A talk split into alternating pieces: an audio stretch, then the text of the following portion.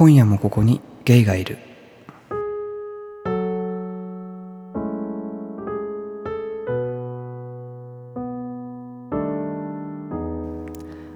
ボアノイチこんばんは。ポッドキャスト今夜もここにゲイがいるパーソナリティのコーギーです。この番組は日本のどこかで今日も一人の夜を過ごしている小さなゲイの若者コーギによるポッドキャストです。何か有益な情報を得られる番組ではないかもしれません。眠れない夜のお供にぜひどうぞ。ということで、えーこんばんは。皆さんお元気ですか？お盆休み お盆休みが明けて今日は初月曜日初月曜日ってなんだ？お盆休み明けて初の月曜日だったと思うんですけれども、えー私は、まあ、8月1日に転職をしたので、まあ、お盆休みは特例的になく先週は働き今日も無事働いてきました。でなんでこんなタイミングで配信をしてるかと言いますとあの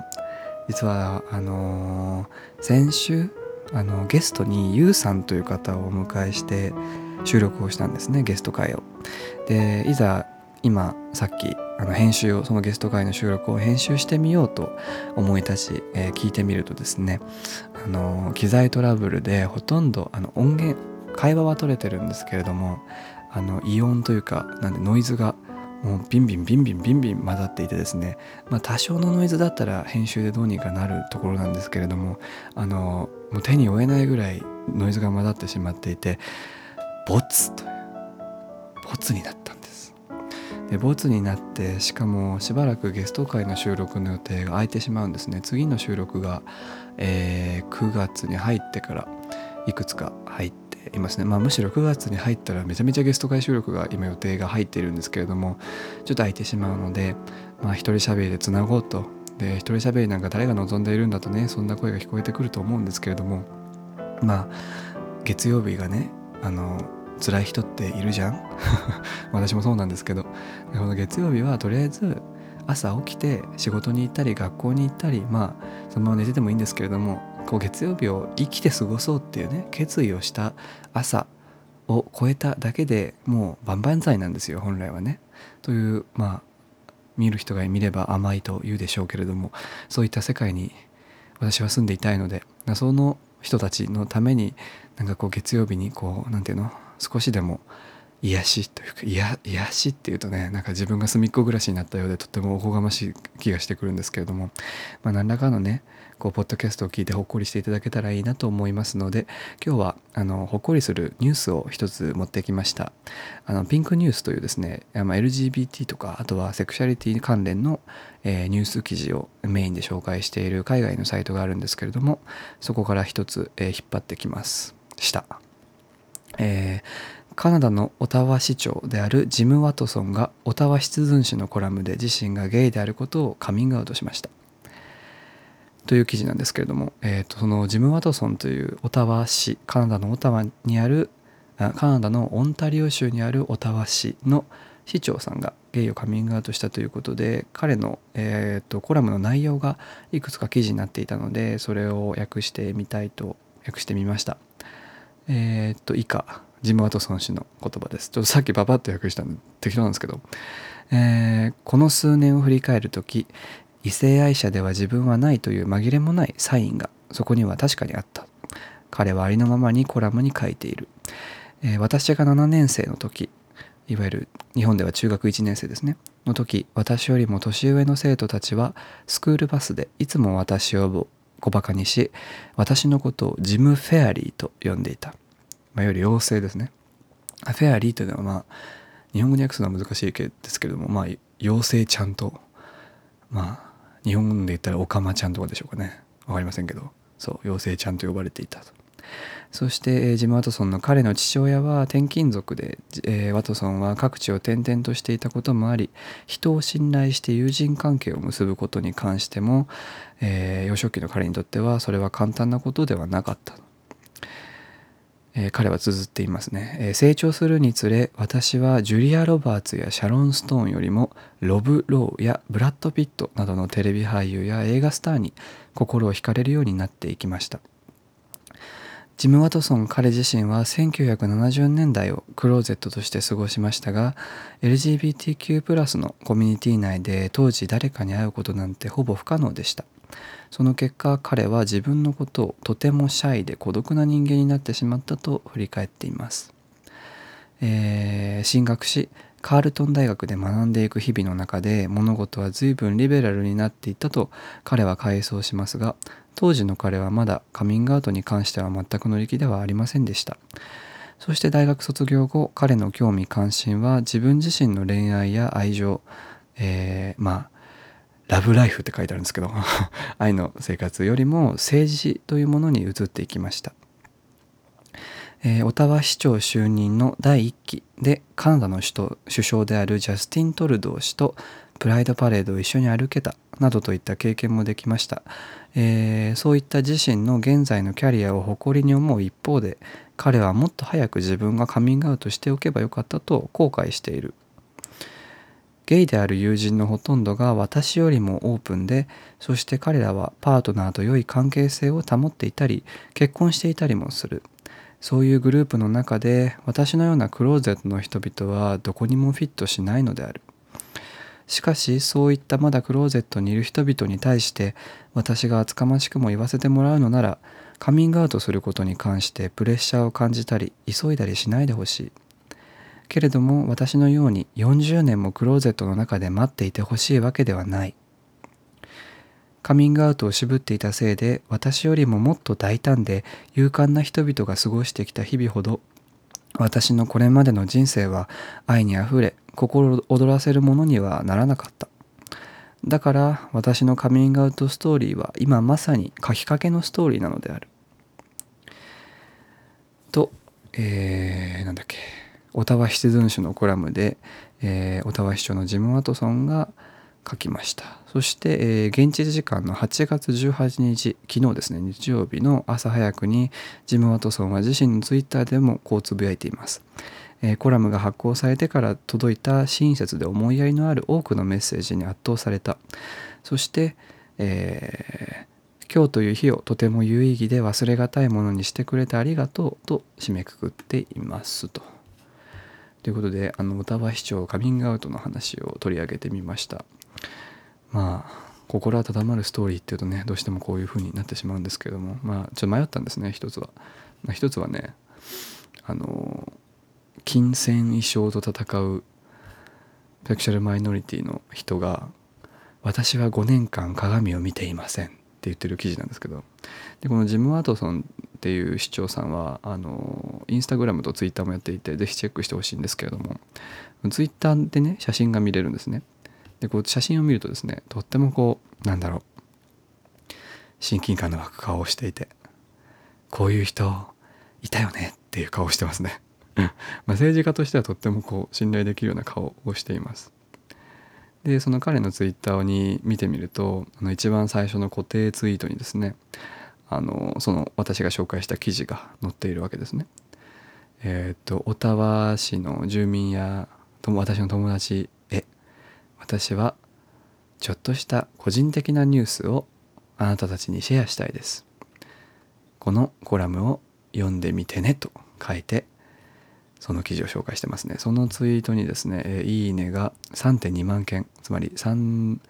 3万2000件そして5127件のリツイートが来ておりますすごいねでそのキャプションにはですね市長があの水鉄砲を持ってあの裸のマッチョに水をかけているとっても嬉しそうな顔が載って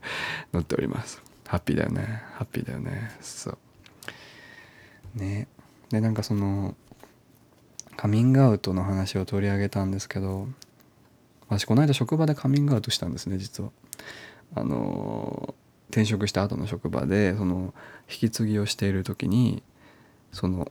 その方は8月いっぱいで辞めてしまうんですけれども私はその人にいろいろ今仕事を教わりながらあのまあ、いわゆる OJT ってやつかね仕事を教わりながら自分の仕事やってるんですけどその2人っきりで教わってる時にいろんな話をしてて世間話ですねいわゆる。でなんか私の旦那はとか私のなんかタイプはみたいなその人はなんか塩顔男子が好きらしいんですけどで話していてで最近「凪のお暇」ってドラマ見てる？あ見てないか。っていうねそういったこうたわいもない話をしていく中でコーギーさんの恋愛対象ってもしかして男性？って急に聞かれたんですね。もう唐突すぎて。でもう文脈とかなしでもう何の川も流れてない状態でその言葉をボンって返されてちょっと私も面食らってしまって「はいそうです」って答えちゃったんですね。なんかもう隠そうとか取り繕うみたいに考える暇なく「あそうです」って言ってしまったんですよ。私はその時パソコンに向かってたんですけどね。そう。でまあそこから別にそこに関して何か否定的なコメントをもらうわけでもなくて「ああそっか」って言っていただいてでそういう人そういうゲイである人って何が一番辛いってなんかこのストレートの人に恋をしちゃうのがほんと辛いよねってその方は言って女の人なんですけど言ってたんですね。私も盛り上がってしまって。そうそうそうなんですとね。で中高6年間の片思いの話とかをここで披露してしまったりしたわけです。そしたらなんか同僚の別の女性の方で新宿2丁目によく遊びに行くあのマッチョな男性が好きな独身女性がいるらしくて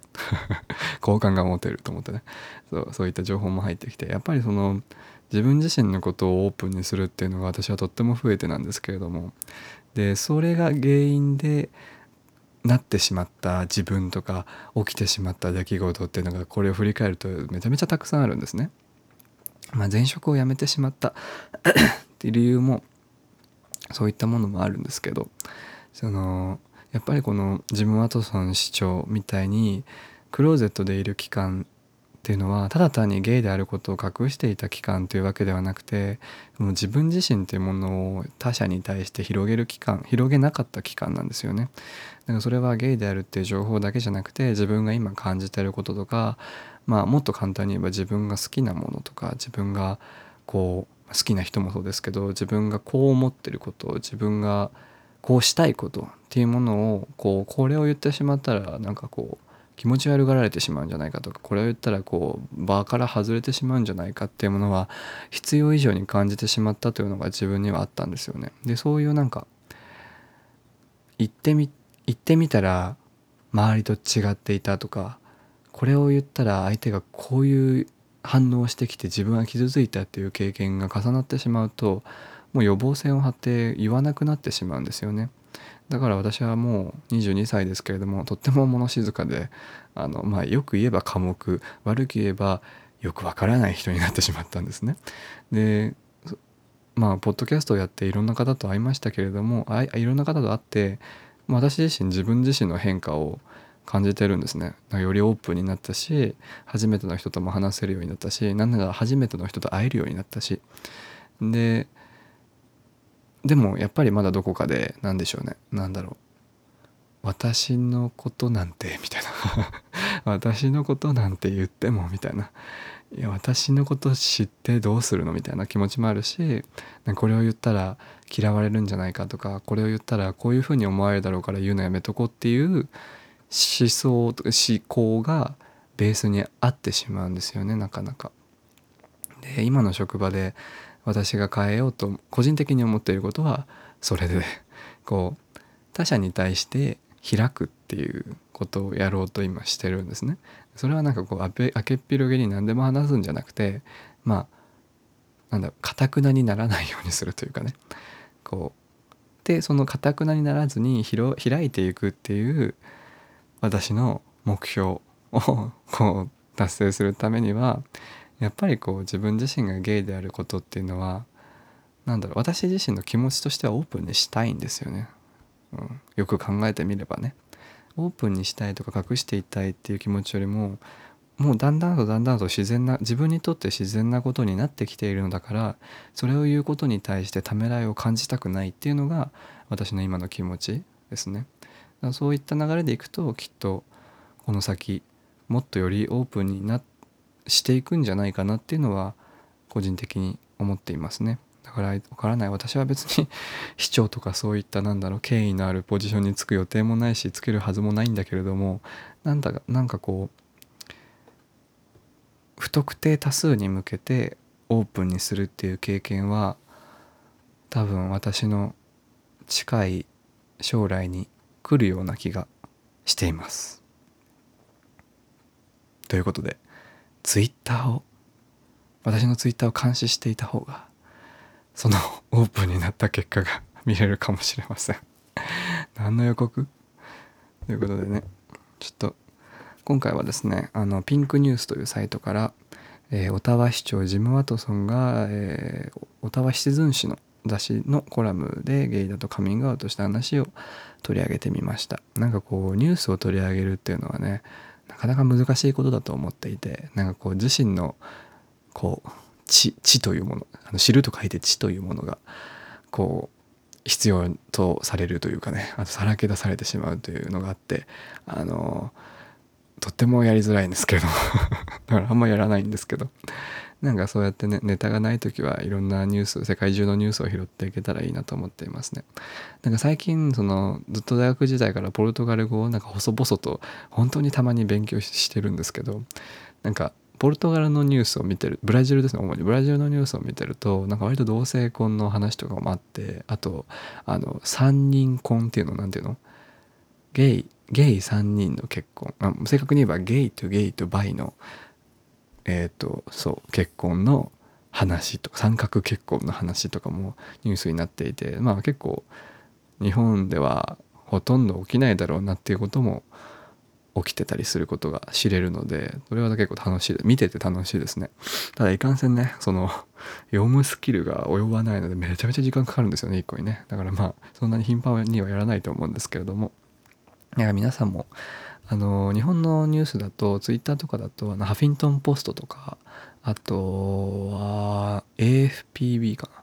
ハフィントン・ポストはねよくあの LGBT とかセクシャルマイノリティの話も取り上げたりあの紹介したりしているのでそういったサイトを見てみるといろんなことが知れて楽しいかもしれませんね。なんかこうたくさんメディアがありすぎてよくわからなくなってる昨今ですけれどもまあいくつか見ておけばいいんじゃないかなっていうのがあります。ということで、えー、月曜日の夜をお過ごしの皆様これはもう編集もしないでそのままぶち込みますので多分今20 11時33分ですけれどもきっとすぐ聞けるようになるでしょう。ということで月曜日お疲れ様でした。あと、火、水、木、金、まあ人によっては土日もありますけれども、頑張って、頑張らなくていいな。なんかこう朝起きて仕事に行ったり、まあ夜夜勤の人は仕事に行く前に起きて仕事に行ったりするだけで、すげえよあんた。な。私も、私ももうすでに明日会社行くのだるいもん。でもなんかこう、会社に行くのがだるいと思う自分に罪悪感を感じたんですね、前までは。あと疲れたとかしんどいとかいうことに対言ってる自分にすごく嫌悪感があったので本当にいろんなものに縛られていたんだなって自分で最近思いますそれをこう一個一個確認しています最近ね皆さんももし本当なんか辛い辛い原因はねあのよく見てみると意外と自分だったりすることもあるみたいだよ。ねなんかこう先入観とかね。なので私はもう本当に朝起きてあ今日は適当に仕事をしようって。6時の定時でもうすぐ帰ろうみたいな。もう同僚の気遣いとか今日はしないみたいな。サボる時はサボろうみたいな。あ今日はこっちの会社とこっちの職場を行き来するからこの時間にここでサボろうみたいなね。そういうことを考えてばかりいてでやっぱりその昔の名残を引きずってそういうことを考えてる自分嫌だなとかこの先どうするんだろうみたいなこんな仕事でずっと続けられるのかなみたいなそういったマイナス思考にもすぐなってしまうんですけれどもまあそんな簡単には変わらないよね。でもなんとかやっています。皆さんもあの私にた私が何かできることがあったらいつでもダイレクトメールなどでお便りなどで言ってください。じゃあまたね。おやすみなさい。thank you